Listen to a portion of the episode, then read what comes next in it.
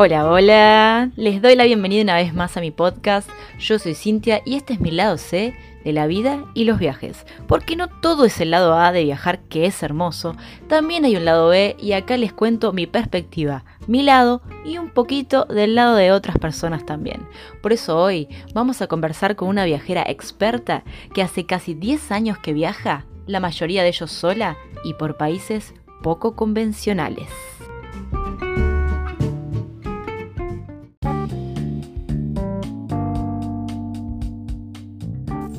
Este es el lado C de la vida y los viajes.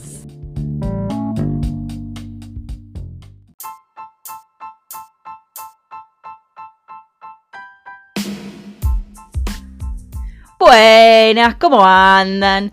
Hoy tenemos una invitada súper estrella, una viajera que admiro mucho y que gracias a escucharla a ella, ustedes hoy me están escuchando a mí haciendo este podcast, ya que ella no solo viaja, sino que inspira a muchísimas personas a dejar el auto boicot de lado, de una vez y por todas, y ir hacia la acción, hacia activar aquello que sea que queramos hacer, un poco lo que nos dedicamos también en este podcast. Lleva viajados casi 10 años y no piensa parar. Yo pensé que la iba a encontrar en Francia, pero me sorprendió volver a Argentina en plena pandemia y con planes de lanzar su primer libro. Así es de tremenda. Se dedica a viajar lento por países a los que le llamamos poco convencionales, ya que no son los que aparecen primero en los afiches de las empresas de viajes. Sin dar más vueltas, les voy a, le voy a dar la bienvenida desde su Junín natal a la talentosa artista, soñadora y cómica conocida como Titín, Angie de Rico.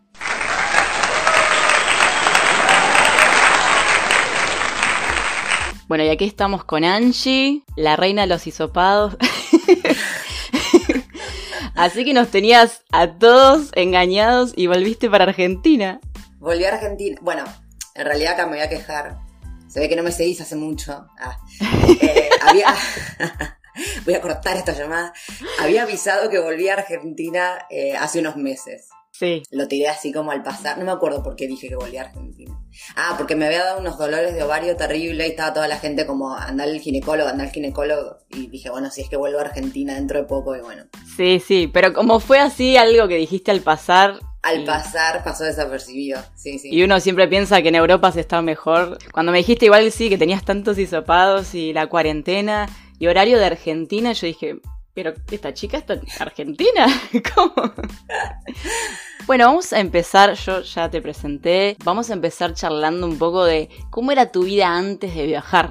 Vamos a empezar por los inicios. ¿Quién era la Angie antes de tener una vida viajera? Boluda, sabes que es re loco, pero es algo lo que trato de pensar mucho, pero no. A veces siento que no me acuerdo. Y porque vos ya hace como un montón que viajas. Sí, desde 2012, o sea, casi 10 años. Ah, Y, bocha. y si bien obviamente me acuerdo, o sea, me acuerdo como la- los ítems, estaba, estaba estudiando, estaba trabajando, estaba haciendo, pero no me acuerdo cómo me sentía, o sea, no, me- no me acuerdo qué pensaba en ese momento, las cosas, no sé, es, es como muy loco.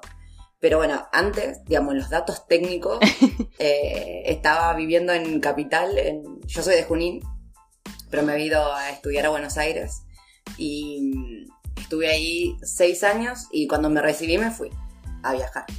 Y antes de ir estaba trabajando en un, eh, en un estudio jurídico, pero un año. Y después ya, una vez que, que me recibí, me fui. Y pero en el estudio nada que ver con lo que vos estudiaste porque vos sos traductora, ¿no? No, pero como traductora, sí. Ah, como traductora está. ¿Y cuál fue el punto de inflexión que dijo, bueno, yo salgo para viajar, vamos a ver qué onda, pruebo por lo menos esto, o ya fue una decisión tomada de voy a hacer una vida viajera? No, o sea, siempre había querido viajar eh, desde que me acuerdo. Pero obviamente, en, o sea, estamos hablando de principios de los 2000, eh, en mi adolescencia, digamos. O sea, en ese momento el concepto de viajar que existe ahora no existía. O sea, todo esto del nomadismo digital se desconocía, por lo menos acá en Argentina Sí. o incluso, no sé, capaz en Latinoamérica. Eh, así que yo, por más que quería viajar, eh, no, nunca me hubiese imaginado que podía hacerlo de esta forma. Y además, en ese momento, eh, yo, o sea, en Junín, que es la ciudad donde estoy, como que tampoco había muchas opciones. Lo que más se hacía en ese momento, bueno, acá porque justamente estamos en el campo, había mucha gente que se metía a estudiar agronomía, por ejemplo. Sí. Era como agronomía, educación física, y si te ibas a Buenos Aires, bueno, estudiabas abogacía, medicina. Creo que ponerle diseño gráfico era así como, wow, la gente que está haciendo otra cosa distinta en ese momento. Osados. Osado, claro. Y, y yo encima, eh, cada una familia así como que nada que ver. eh, como, claro, yo quería viajar, quería viajar, pero obviamente mis viejos, preocupados, era como, no, pero primero tenés que estudiar, porque después qué vas a hacer con tu futuro y qué, qué sé yo. Era como, no, no sé, o sea, realmente no sabía que quería estudiar, porque esas opciones no me interesaban en absoluto. Claro. O sea, no, no, no me veía en esa, pero tampoco entendía que podía haber otra vida posible. O sea, era, sabía que en el fondo sabía que era, sabía que era lo que no quería, pero no sabía cuál era la, la opción. Entonces, en mi cabeza, eh, yo me metí a estudiar traductorado porque había, eh, o sea, me encantan los idiomas. Y la hermana, que te diga, la hermana de una amiga de no sé quién, era traductora y viajaba por el mundo. Pero viajaba por el mundo como su empresa, la que le había contratado, la transfería, tipo, a distintos países. Entonces, sea, esa era su forma de viajar. Pero igual después con los años me enteré que la tipa en realidad estaba hecha mierda, eh, tipo ataque de pánico, toda estresada, era un bajón lo que hacía. Uh, Pero bueno, en su momento yo no lo sabía y que bueno, me meto. Pero claro, después, viste, cuando te metes a la carrera, al, al final todo el mundo, después todo el mundo empezó a tirar peste, porque en ese momento, como que se hizo un quiebre eh, con, con internet, viste, y todo el mundo tenía acceso. Y de repente todo el mundo hablaba inglés. Entonces nadie estaba dispuesto a empezar a pagar lo que realmente correspondía a un traductor. Porque todo el mundo hablaba inglés y ah, le pido a mi sobrino que total habla inglés y me traduce las cosas gratis. ¿Entendés? Entonces, claro. como que había tuve una cosa negativa con la, con la carrera y yo dije, bueno, ya está, o sea, la cagué. Y en ese momento mi idea era, digo, bueno, me recibo y me voy eh, a Inglaterra, que en ese momento era así como la meca para mí, porque también pensaba esto de que no era tan, que viajar era tipo o para millonarios, millonarios, millonarios, Sí. o era el hippie rasca, cagado de hambre que dormía en carpa Sí. en la calle. O sea, no, no había un intermedio. Para, en mi Y lo que cabeza. pensamos todos antes de empezar a Claro, viajar. claro, total. Entonces dije, bueno, está ahorro y como si tengo que, si únicamente voy a po- poder viajar una vez en la vida, bueno, voy a Inglaterra, que es como el, el lugar al que más quería ir. Y ya no me acuerdo en qué momento fue, pero poner que medio año antes de que me reciba, o capaz un poco más, no me acuerdo quién me habló de la, de la visa Work and Holiday en Nueva Zelanda. En ese momento, en 2011 estoy hablando. Yo como que, bueno, ¿qué mierda es esta visa? ¿Dónde queda Nueva Zelanda? O sea, no tenía ni idea de nada.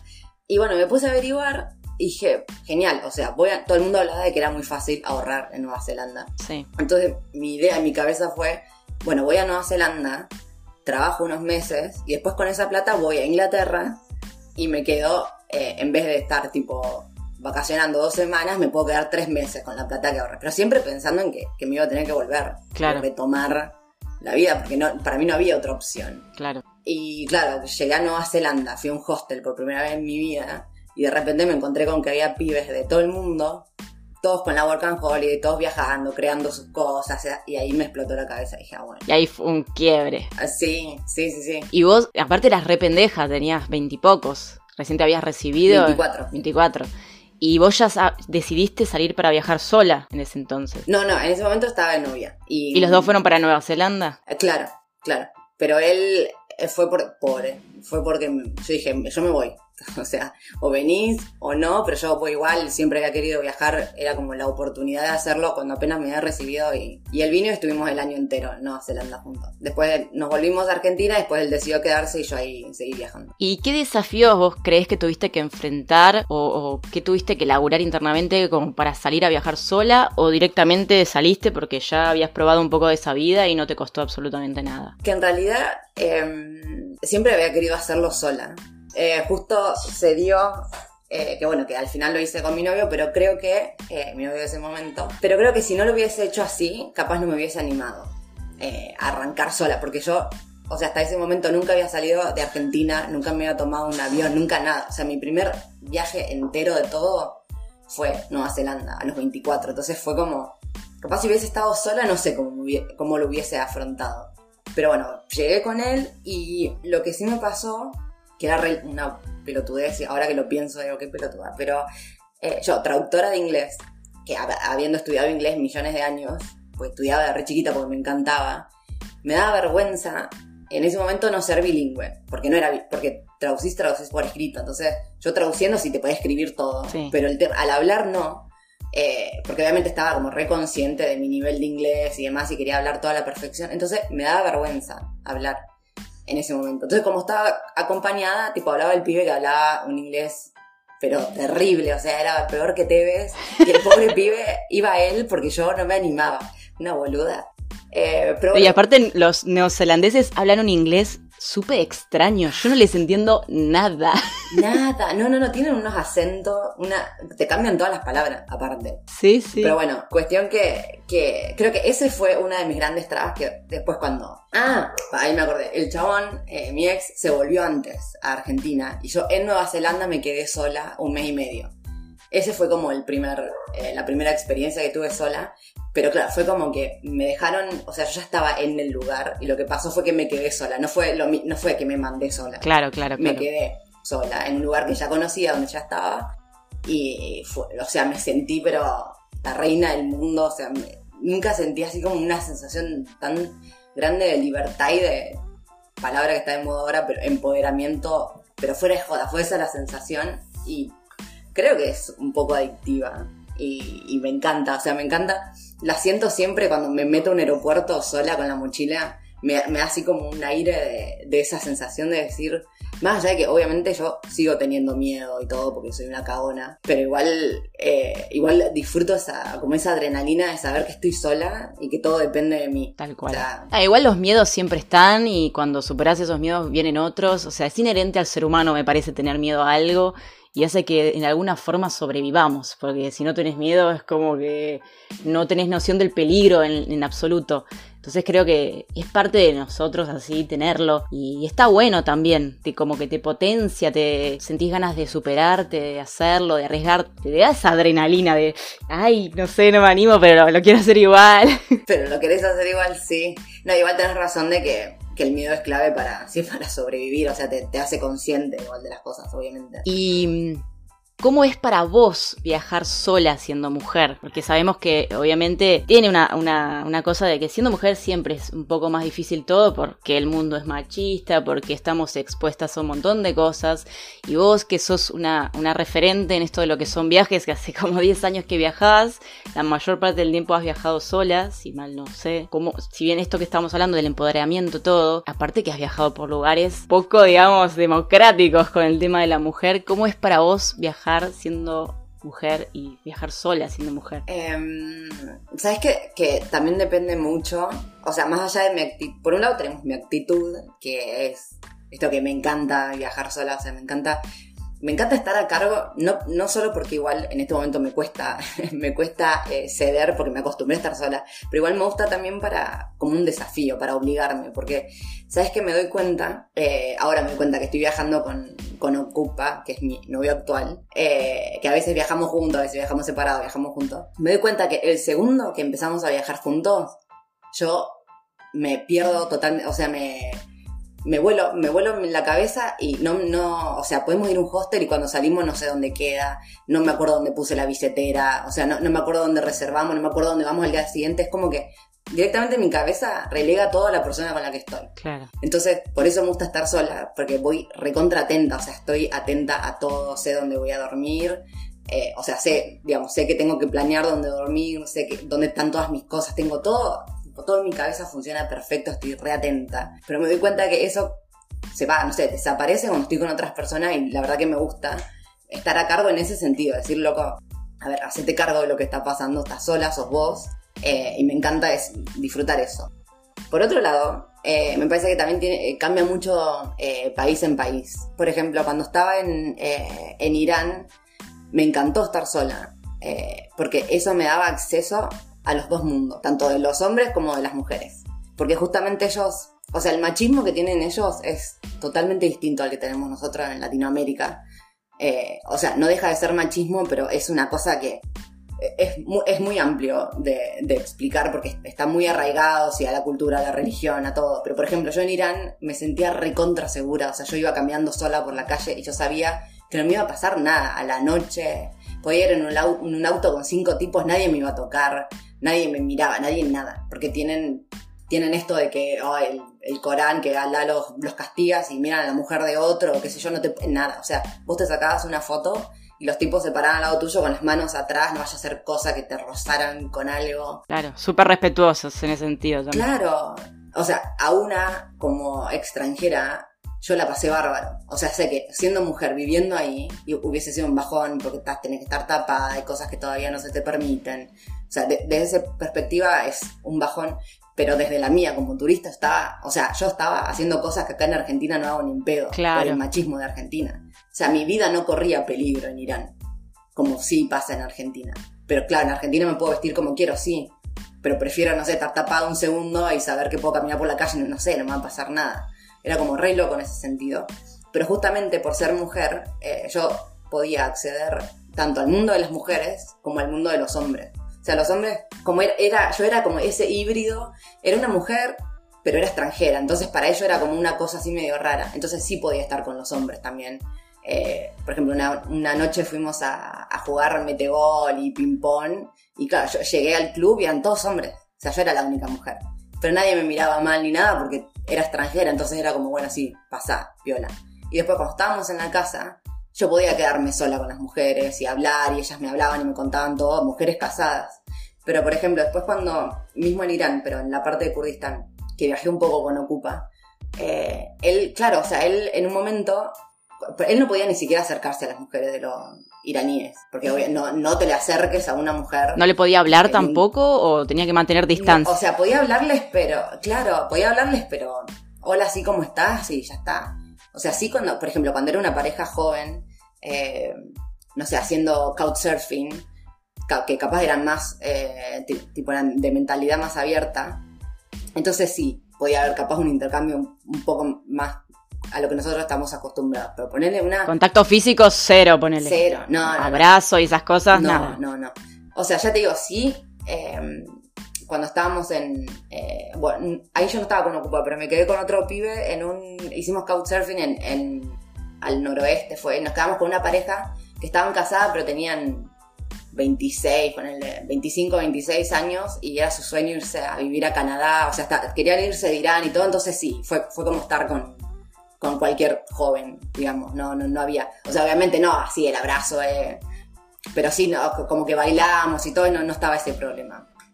Pero cuando estábamos, por ejemplo, con las familias, que eran su familia que capaz nunca habían visto extranjeros, así que, no, que ni siquiera hablaban el idioma y nada, o sea, era, las mujeres ni siquiera lo miraban a los ojos, ¿entendés? Así. Y se iban, y yo estaba como, podía estar acá, podía estar allá, o sea, yo tenía esa libertad. Entonces, en ese caso, la verdad que me lo recontra disfruté siendo mujer. Eh, claro.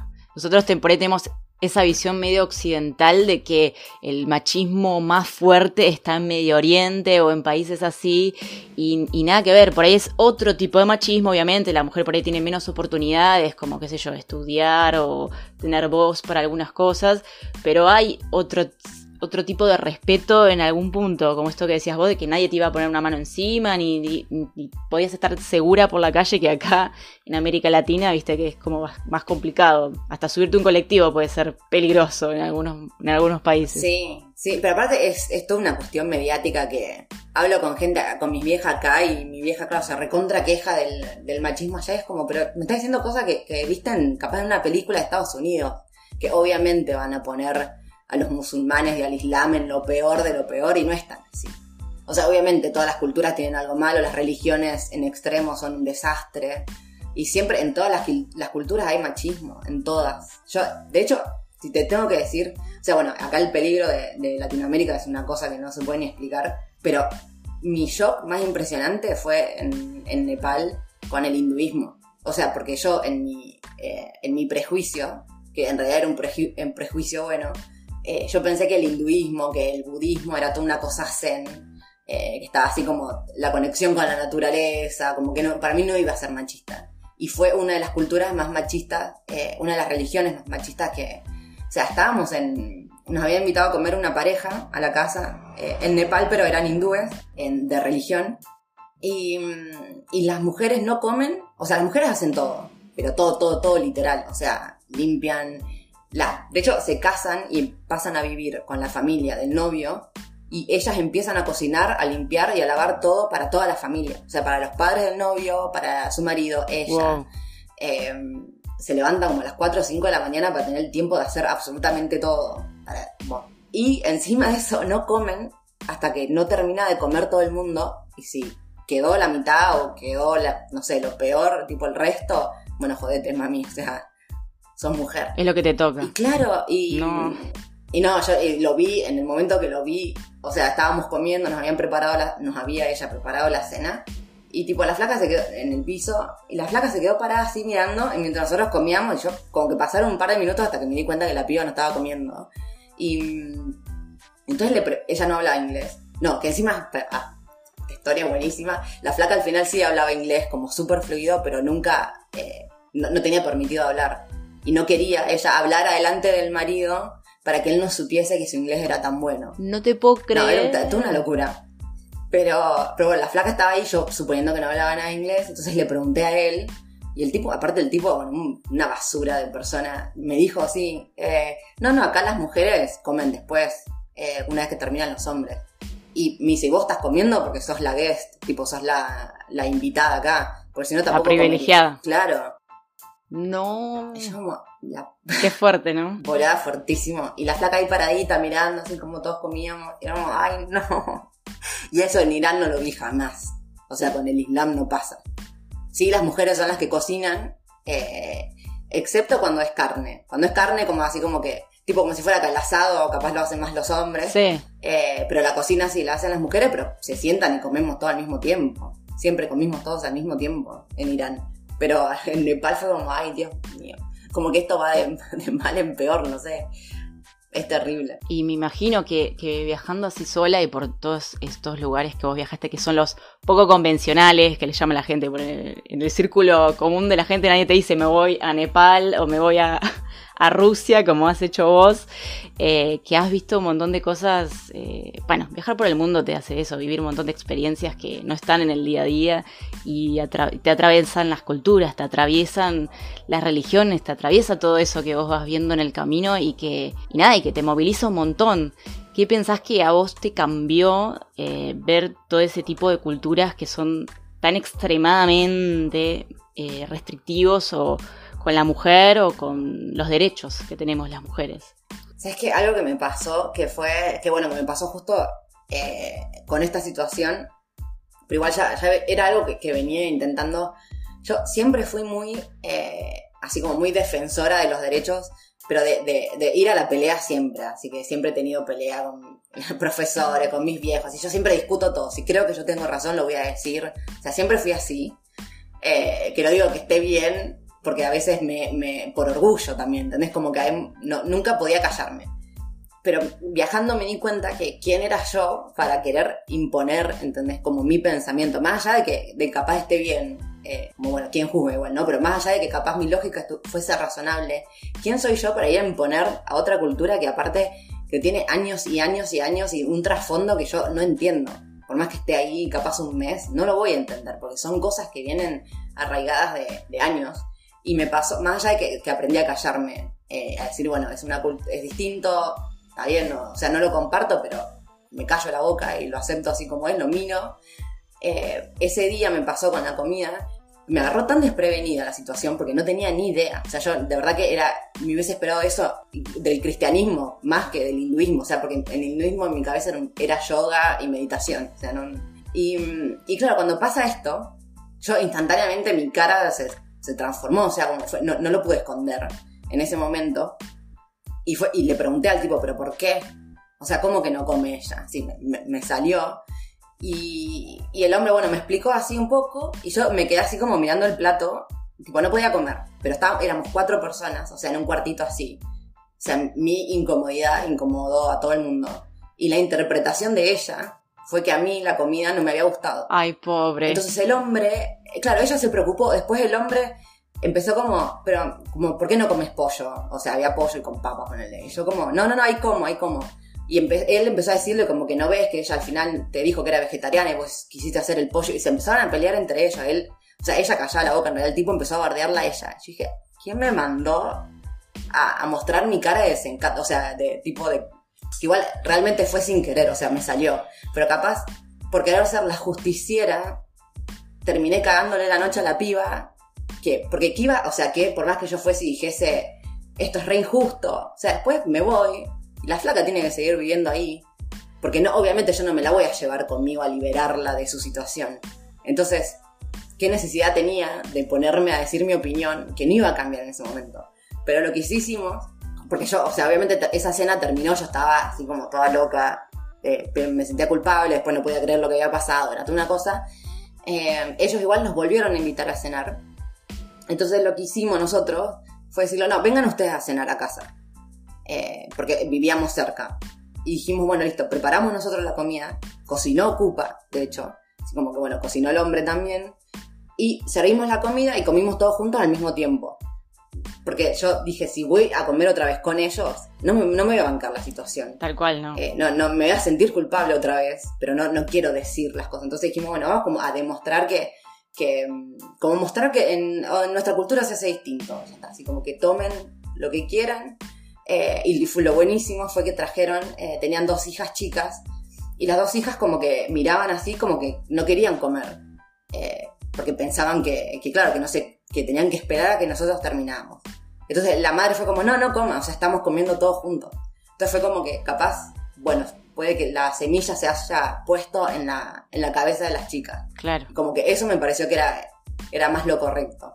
Pero sí, hubo algo que aprendí es esto de que por más que, que sienta yo que tenga la razón, hay veces eh, hay que callarse porque las culturas realmente son una cosa que, que no podemos entender estando de viaje. O sea, no, no, y aparte no te puedes poner en contra de eso porque es cultura. O sea, es cultura, sí. Y cuando, creo que cuando vas viajando, eh, o sea, antes de viajar vos lo ves y decís, ay, mira estos hacen esto, mira estos hacen lo otro, pero viajando entendés que no hay ni una mejor ni una peor, simplemente son diferentes y son culturas, son tradiciones que están arraigadas hace años y que no podés cambiar y menos siendo una extranjera que pasa por ahí tratando de es imposible. Pero me imagino que te debe hervir la sangre por dentro cuando ves situaciones así y que no puedes hacer nada. O sea, yo a veces pienso de, a mí me encantaría conocer así lugares como Irán y me da esa cosa de, pero me tengo que poner como un pañuelo en el pelo, pero no puedo mostrar mi cuerpo y, nada, es otra cultura, tenés que asumirlo y hacerlo porque estás en otro país. Y también con lo del budismo que decías, eh, sé que en algunos templos eh, también no pueden entrar mujeres si están menstruando, cosas así, o en algunos directamente no pueden entrar, mujeres, me parece. Sí, sí, sí, con el tema de la menstruación era otra cosa. Sí, ahora no me acuerdo exactamente, pero es como que, sí, impureza total, eh, la mujer desaparece durante esa semana, o sea, nadie la puede ver, nadie nada, porque qué vergüenza. Ay, qué horror. Y esto que vos decías que te, que te comunicabas mucho con las mujeres, con los hombres, eh, me imagino que debes haber generado unos lazos con muchas personas. ¿Te pasó alguna vez de que alguna de esas mujeres te pidiera ayuda? Eh, no, no ayuda eh, a que hiciese algo, pero sí me han usado así como descargo. Entonces, como esas cosas que, porque mismo en su cultura hay temas que no pueden hablar ni siquiera entre amigas, ¿entendés? Como que hay cosas que son como recontra tabú. Y bueno, esta misma mujer que yo ahí, eh, esta mujer de la cena en Nepal, cuando nos fuimos a despedir, ella me llevó para un costado en un momento y me empezó a hablar en un inglés así rapidísimo. Como que, ay, gracias por estar acá, por favor, no te vayas. Que yo como que tu, tu presencia me alivió, no sé qué, así como todo. Yo como, ay, Dios mío, o sea que igual me estaba justo despidiendo porque me tenía que ir. Y ahí me pidió el Facebook y me di cuenta que tenía dos cuentas, como que el marido no sabe que tenía dos cuentas de Facebook, pero bueno, entonces me agregó con la de ella sola y, de vez en cuando me escribía como que se sentía mal, que sí que, que los suegros la, la, tenía, la hacían recontra bullying por todo, porque no limpiaba bien, qué sé yo, así como que me usó mucho para quejarse porque no, como que... Como no, no tenía con quién, Claro, porque en Nepal, eh, en India me parece que también son, son muchas de las clases sociales que están recontramarcadas y son tipo la, la 1, la 2, la 3, la 4, si sos de la 1 no podés hablar con el de la 2, si sos de, tipo este es uno, son muy así. Entonces ella es como que no, no puedes quejarte, no puedes hacer nada porque qué van a decir, y encima sos una mujer, eh, y me pasó también en, Corea del Sur, que no sé ahora cómo estará. Estaba, igual estaban así como que abriendo la cabeza muy rápido.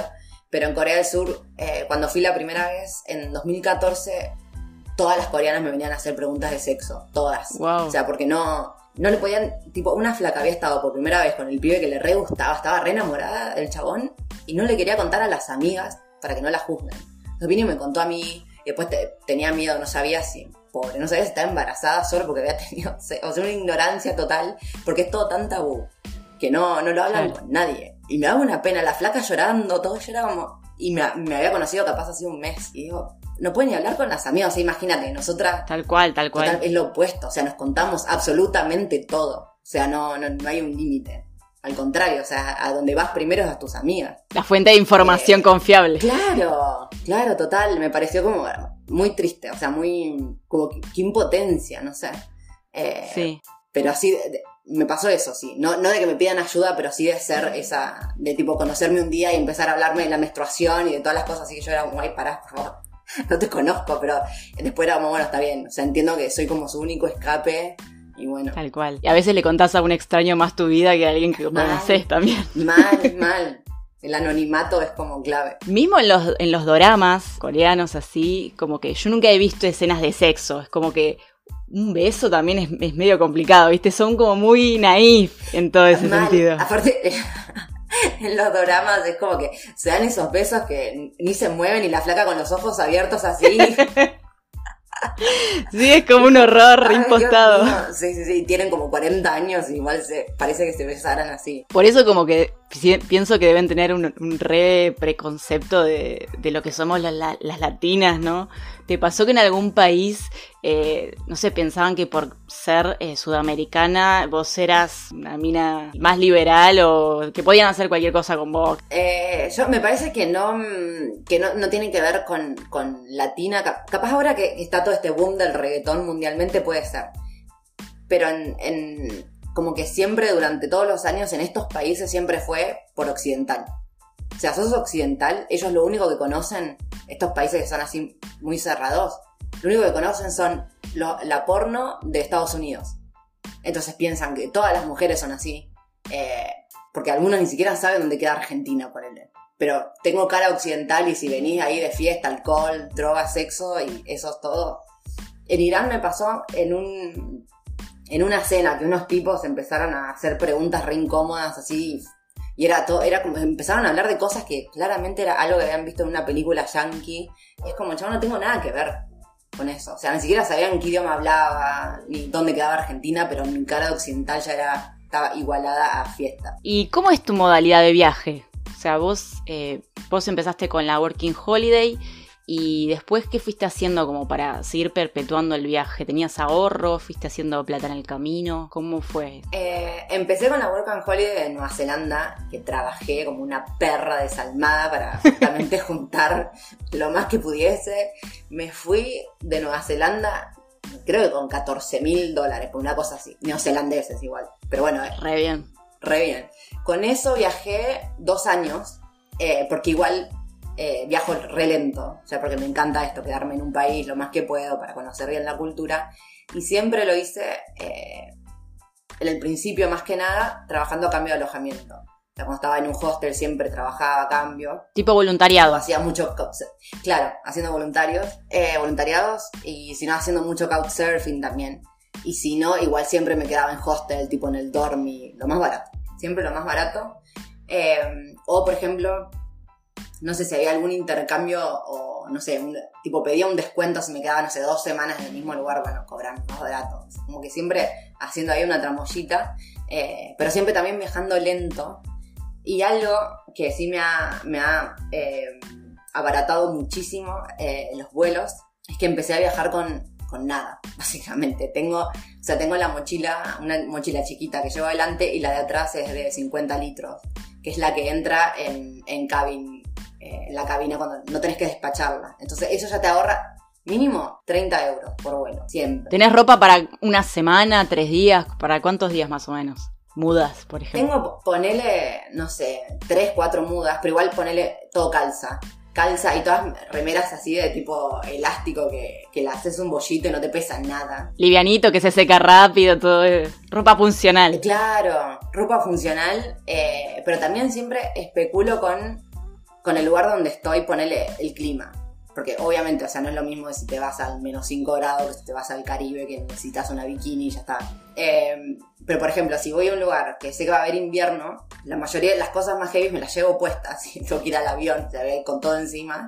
Eh, y después una vez allá, también lo que hago es, si suelo quedarme mucho tiempo, eh, siempre hay lu- lugares de segunda mano, siempre. Entonces, antes que llevarme yo ropa cara, prefiero andar con cualquier cosa, que si se rompe no me importa y lo tengo que dejar, no me importa. Eh, y después siempre compro algo de segunda que siempre dura. Eh, pero bueno, eso eh, como para ir abaratando. Y después de la Working de Nueva Zelanda, ¿qué hice? Ah, después de la Working de Nueva Zelanda, bueno, viajé un año y medio y después estuve, en ese año y medio estuve uno en Corea del Sur. Que ahí estuve un año eh, trabajando en el mismo hostel a cambio de alojamiento. Eh, y a lo- yo en ese momento tenía aplicada para la visa de Australia, también la Work and Holiday. Eh, y porque se me habían empezado a acabar, por supuesto, los ahorros después de un año y medio. Eh, y en el hostel fue como, no, por favor, porque yo hacía todo. O sea, yo labur, me encanta laburar y me autoexploto. Entonces yo hacía todo, limpiaba, atendía a la gente, hacía el check-in, o sea, me encargaba de todo. Estaba ahí manejando el hostel. Eh, entonces cuando avisé que me iba, porque me estaba quedando sin plata, fue como, no, quédate, ¿qué vamos a hacer sin vos? Y yo como, ay, chico, bueno. Eh, pero me quedo, pero si me pagan. O sea, no, yo no me voy a quedar, o sea, realmente me estaba quedando sin plata. Y fue como, bueno, así como, que estuvo, ay, para que el coreano, porque esto, que son tan naive y todo que no, no entendían la ilegalidad. O sea, no, no, no había forma de explicarles que era ilegal. O sea, querían hacerme firmar papel, era como, me van a rajar del país, me hace firmar un papel. O sea, soy turista, ¿entendés? Claro. No puedo. Entonces, bueno, hasta que entendió que, lo entendió como, como una ayuda de no sé qué. Bueno, pero cuestión que me empezaron a pagar en el hostel y ahí me quedé, eh, creo que medio año más en Corea y ya cuando, pero igual me pagaban nada, creo que eran 300, 400 mil wones, creo que era la plata coreana al mes, poner una cosa así. ¿Cuántos serían dólares? Eh, sí, ¿sabes? Me parece que, que igual era 100, eh, creo que era 100 mil, era 100, uh, ya no me acuerdo. Pero creo, ponerle que era alrededor de 300, 400 dólares al mes, una cosa así. Eh, y bueno, cuando se me empezó igual a terminar, no, cuando me- se me vencía la visa, eso fue. Porque yo apliqué a la visa, eh, viste que tenés un año para entrar y después tenés un año adentro. Pero si no entras durante el año que aplicaste, se te vence. Y bueno, se me estaba por vencer para entrar, así que me fui de Corea y ahí llegué a Australia con, creo que me quedaban 200 dólares, en la cuenta, entré así como Wow. rascando la tierra y ahí me quedé un año otra vez trabajando como una perra. Eh, y después de Australia, viaj- de ese año en Australia, viajé dos años más, eh, también haciendo voluntariados, así como siempre viajando muy, muy lento. Y me empecé a quedar en países súper baratos. Eh, por ejemplo, estuve en Macedonia, me quedé dos meses y ahí no trabajé, pero alquilé una casa y me salió nada, me salía 200 dólares al mes por una casa, con internet, con todo, o sea, cualquier, y la comida era recontra barata. Y ahí estuve, viajé dos años más y después me fui a hacer el segundo año a, a Australia, con la visa también, con la and Holiday. Eh, pero y fue este segundo año que dije, se acabó, no quiero hacer nunca más un trabajo de estos porque terminé en una fábrica, en un, eh, en un congelado de, de tomates, que era, fue el, fue el peor trabajo de mi vida ¿Por qué? por la gente, porque mirá que hice cada cosa. O sea, el trabajo en sí, como que era divertido, poníamos los tomates adentro, teníamos que armar unas cajas, bueno, era como, estaba bueno. Igual era en un freezer, cagada de frío, pero bueno. Eh, pero los australianos, los dueños eran tan racistas, tan explotadores, era, de verdad que era un asco, nunca estuve en un lugar así. Eh, sí, ya había conocido australianos racistas que, ignorantes más que nada, o sea, gente de campo que, que ellos viven en su burbuja aislada de su propia isla, no entienden nada de nada. Eh, pero estos tipos eran un asco, o sea, eran nosotros, en la fábrica estaban, bueno, los australianos, después estaban uno, dos o tres alemanes, que obviamente ellos rubios, divinos, después estábamos los latinos y después la última escoria para ellos que eran los asiáticos.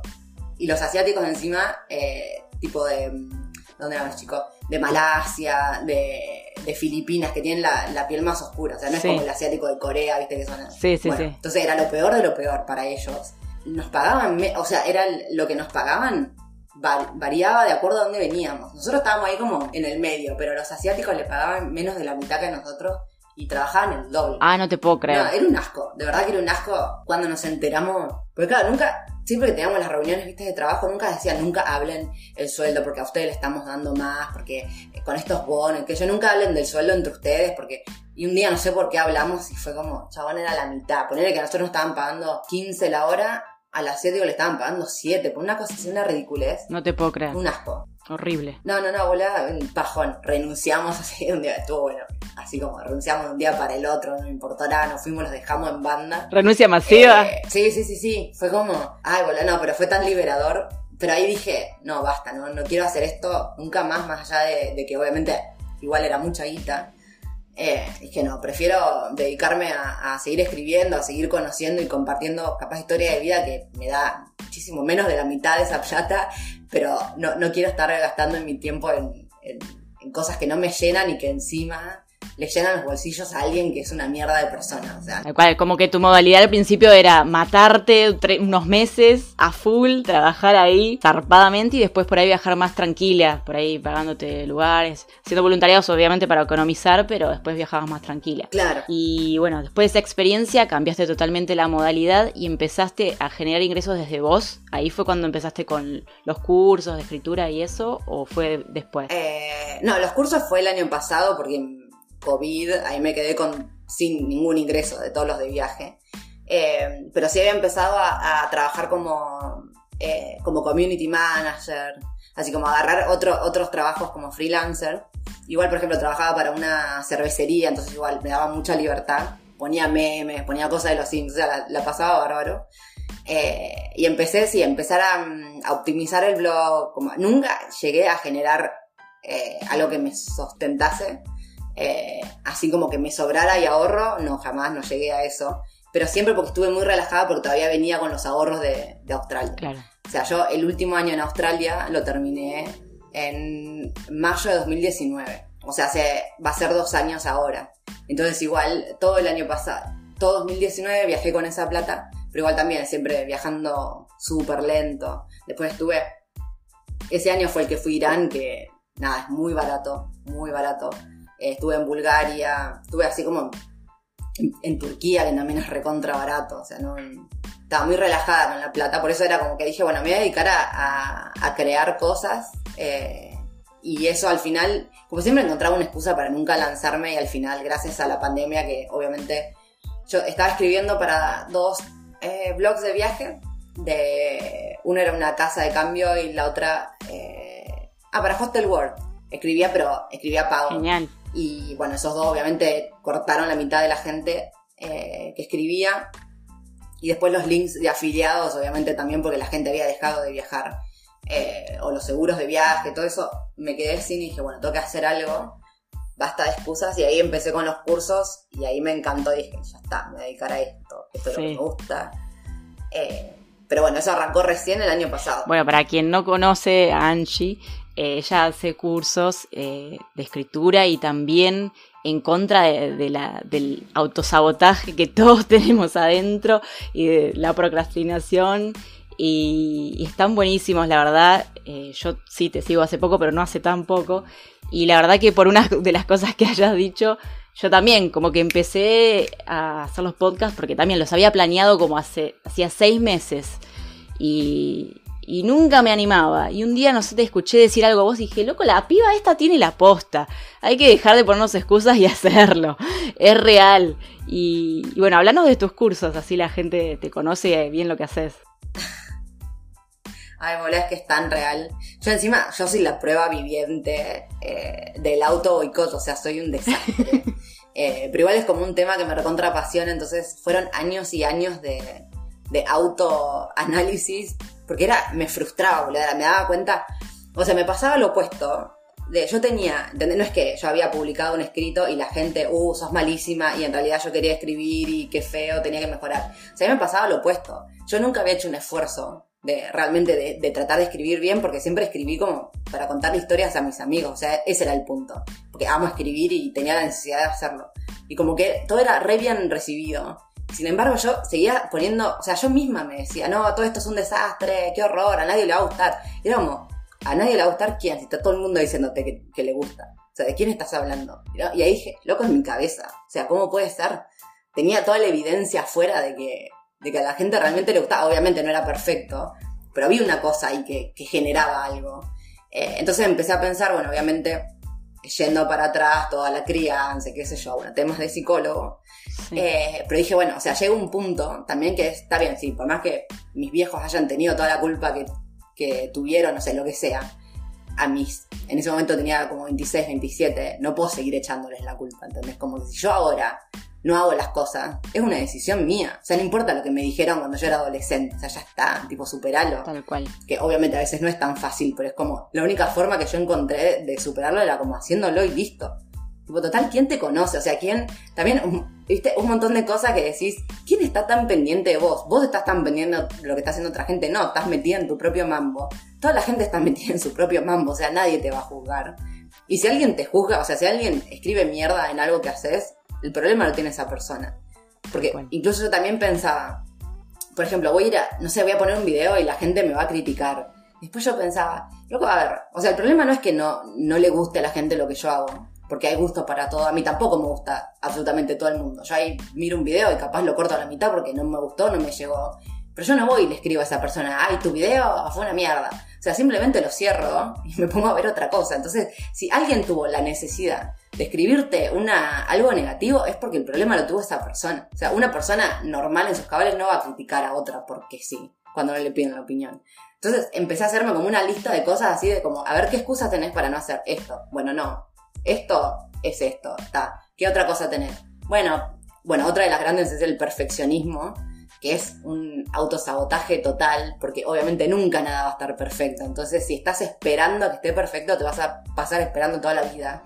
Eh, había una frase que estaba buenísima, que era algo como, si te gusta el primer... Eh, estaba hablando de un producto, ¿no? Cuando tenés, por ejemplo, pones un emprendimiento eh, y lanzas tu primer producto. Y la frase era tipo, si estás contento con tu primer producto, entonces es que lanzaste muy tarde. O sea, tenés que tipo tirarte a la pileta con errores y todo. El tema del fracaso también, o sea, el fracaso es una concepción social horripilante porque fracasar, entre comillas, fracasamos todos. O sea, nadie nace sabiendo. Todas estas y, cosas qué y qué bueno que fracasamos porque también de eso se aprende. Man, es que es la única forma. O sea, vos puedes leer 3 millones de libros, pero hasta que no lo haces, o sea, no, no, no sabes qué es lo que te cuesta, ¿entendés? Más allá de, no sé, yo me di cuenta también cuando empezaba a, pensar todas las cosas que tipo hacía como en contra mío. Cuando estaba en la facultad, había para finales que no, que me preparaba, viste, a último momento, que la dejaba pasar, pasar, porque, porque decía, bueno, si me va mal, tengo la excusa de que, ah, pero no estudié, estudié a último momento, ¿entendés? Porque imagínate si, no sé, me estudiaba todo, todo el año y después me iba mal. O sea, eso iba a ser peor para mi propio orgullo que simplemente hacerme la loca. Ah, estudio un día y total después tipo raspo ahí un 6. Era como, flaca, te cargo. ¿Entendés? Como que asumí la responsabilidad.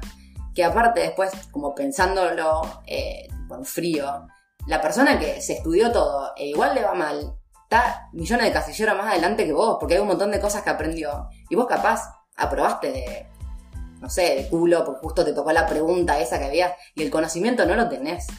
Y eso aplica no solo, obviamente, a los exámenes, sino a absolutamente todas las situaciones de la vida. Sí, es todo. Y, y bueno, mi taller fue justo cuando yo empecé a hacer eh, todo este autoanálisis conmigo misma, que me di cuenta que me estaba cagando yo sola todo lo que podía venir a mi vida. Dije, loco, la gente tiene que, que, que, saber esto. O sea, es como, como quise bajarlo a tierra y decir, hay un montón, porque yo, mucha gente me escribía también como, ay, no me animo porque esto era como, estás auto boicoteando, ¿entendés? Como que hay un, montón de, o sea, tenés todas las posibilidades, ¿entendés? No es que, o sea, sacando de lado la meritocracia, obviamente, o sea, no todos tenemos las mismas posibilidades, pero si estás del otro lado, con internet, un teléfono, estás estudiando una carrera universitaria, tenés todas las, tenés las mismas posibilidades que yo, si yo te lo estoy haciendo, puedes hacerlo también. Y a mí me parece que lo que pasa es que mucha gente, y yo misma también me pasé años, eh, quejándonos de lo de afuera, ¿viste? Esperando que todas las condiciones se den y en realidad muchas veces empieza adentro. Y eso fue lo que quise demostrar con mi taller sutilmente, que tenemos la culpa de todo, que todo depende de nosotros y está basado en, o sea, usamos la escritura como herramienta en el taller. No es un taller eh, que enseña a escribir, sino la escritura como herramienta. Eh, y hago un montón de preguntas que, que, sé que incomodan, pero que sé que hay que hacer para empezar a, cambiar un poco el chip de esto de esperar que las cosas se solucionen afuera y darnos cuenta en realidad que tenemos todas las herramientas. Y si no, no las tenemos, por lo menos generarnos las ganas de buscarlas, por así decirlo. Exacto. Sabes que me resuena mucho todo lo que decís, no sé si porque somos argentinas, somos más o menos contemporáneas, nuestra crianza o lo que sea, pero también esto de, de auto boicotearme con los finales de la facultad o cosas de la vida, eh, de elegir malas parejas, no sé, un montón de cosas que en definitiva eh, lo que hacen es a largo plazo no te dejan ser feliz, porque en definitiva lo que vos estás tratando de evitar es eso, ¿entendés? Hacer lo que realmente te gusta, lo que te apasiona y lo que te hace feliz. Y, y me parece que es súper importante y, y súper, súper motivador lo que vos haces, me parece que es algo genial.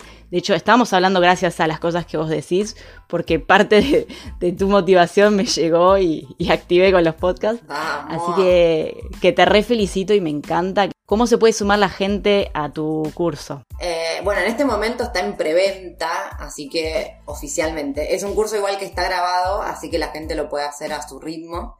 Eh, pero sí, cuando empieza, esto, más allá de que esté grabado y todo, yo envío, son cinco módulos y los envío una vez por semana, porque me gusta que igual la gente, como generar un ritmo. Pero sepan que está grabado y tienen tiempo de sumarse hasta a partir de ahora. Eh, pueden encontrar el link en mi Instagram en este momento. Y si no, me pueden pasar sus mails y los anoto a la, a la lista del taller. ¿Hace falta tener experiencia en escritura Nada. para anotarse? Cero. Cero, cero. No hay que tener experiencia en absoluta. Bueno, hay que tener experiencia en auto boicotearse. Esa es la única experiencia requerida. Eso todos tenemos. Pero no, no, o sea, le, realmente la escritura es simplemente la herramienta que usamos. O sea, no, no hay que.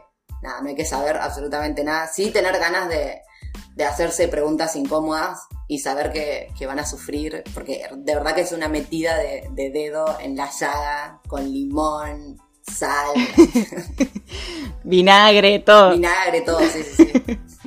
eh, ¿Qué puedes decirnos que le aportó a tu vida el hecho de decidir viajar por el mundo por tiempo indeterminado? Eh, yo creo que, bueno, más que nada aprendizaje sobre mí misma. Eh, un montón de cosas que, que, bueno, el auto boicot también fue algo que empecé a darme cuenta en los viajes.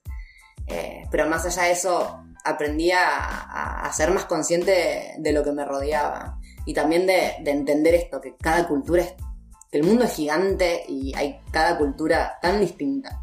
Que to, todo lo que podemos haber visto en, en la tele o haber leído en libros realmente es nada. Es la puntita del iceberg comparado con lo que realmente el mundo tiene para ofrecer. Y es una opinión que no me pediste, pero la voy a dar igual.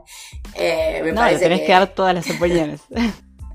que todo el mundo debería hacerlo fuera de joda. O sea, me parece que es un, un, aprendizaje que no se da de otra forma. Si tienen la posibilidad hay que viajar porque realmente es una cache. Y solos, solas. Es obligarte a exponerte y tener que salir solo a defenderte en un idioma que no es el tuyo. O intentar comunicarte con una cultura que no es la tuya me parece que es algo que todo el mundo tiene que experimentar pues me parece que es un aprendizaje impresionante. Al principio te pregunté eh, cómo era la Angie previaje. ¿Cómo te definirías vos hoy? Hoy.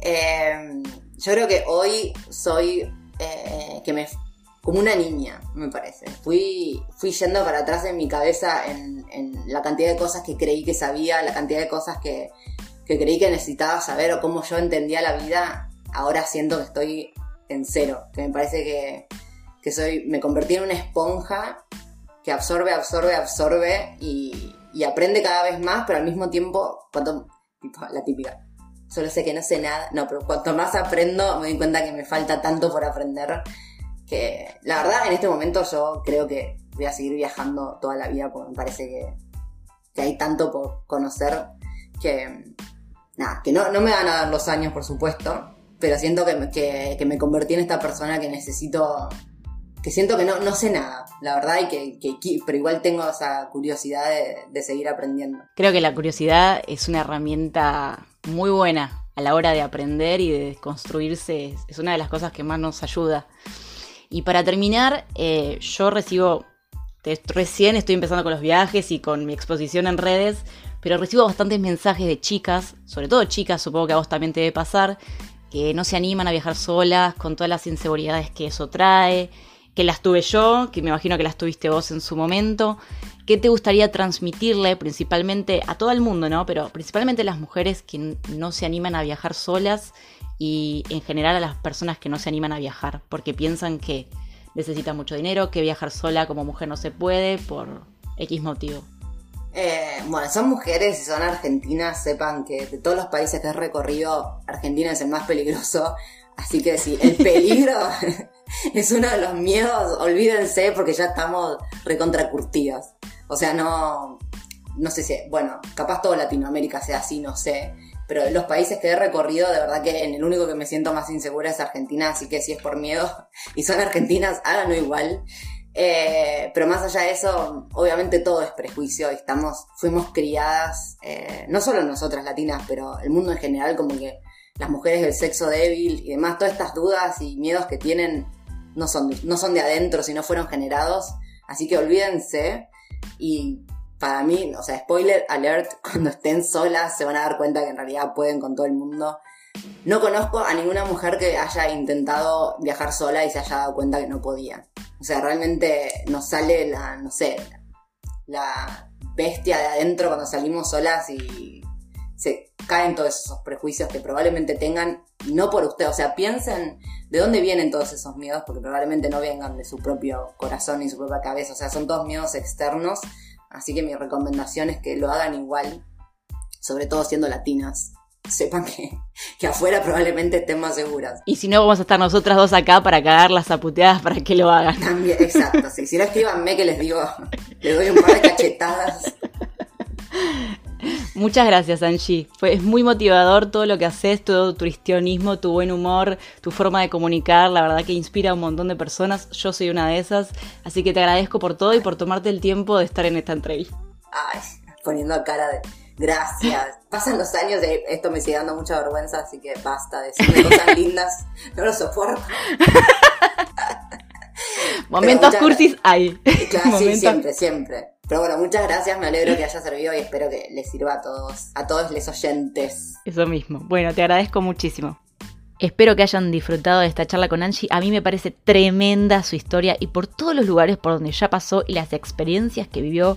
Obviamente que tiene muchísimas más historias para contar, porque claro que 10 años en una hora es dificilísimo de resumir. Así que pueden ir a buscarla en su Instagram, arroba titinroundtheworld, su blog, su podcast y su libro, que está prontitito a lanzar. Quiero que principalmente vos, que sos mujer y pensás que sola no podés viajar, quiero que sepas que eso es lo que te hicieron creer, es lo que la sociedad te puso en tu cerebro para hacerte creer que sola no vas a poder nada en esta vida. Y que quiero que te quedes también con lo que dijo Angie. Se puede y es hermoso. Angie, yo y muchísimas más chicas lo estamos haciendo. Solo tenés que tener ganas y coraje, amiga. La forma de viajar, el dinero, las experiencias se van haciendo en el camino.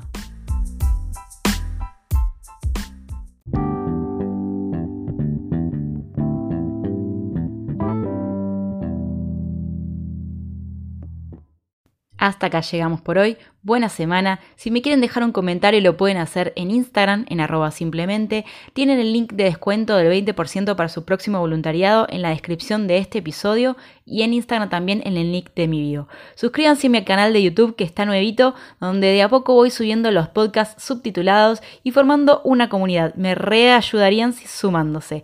También si les copa lo que hago, obviamente, y quieren invitarme un heladito, también les dejo el link más abajo. Les mando un beso gigante y hasta el próximo episodio.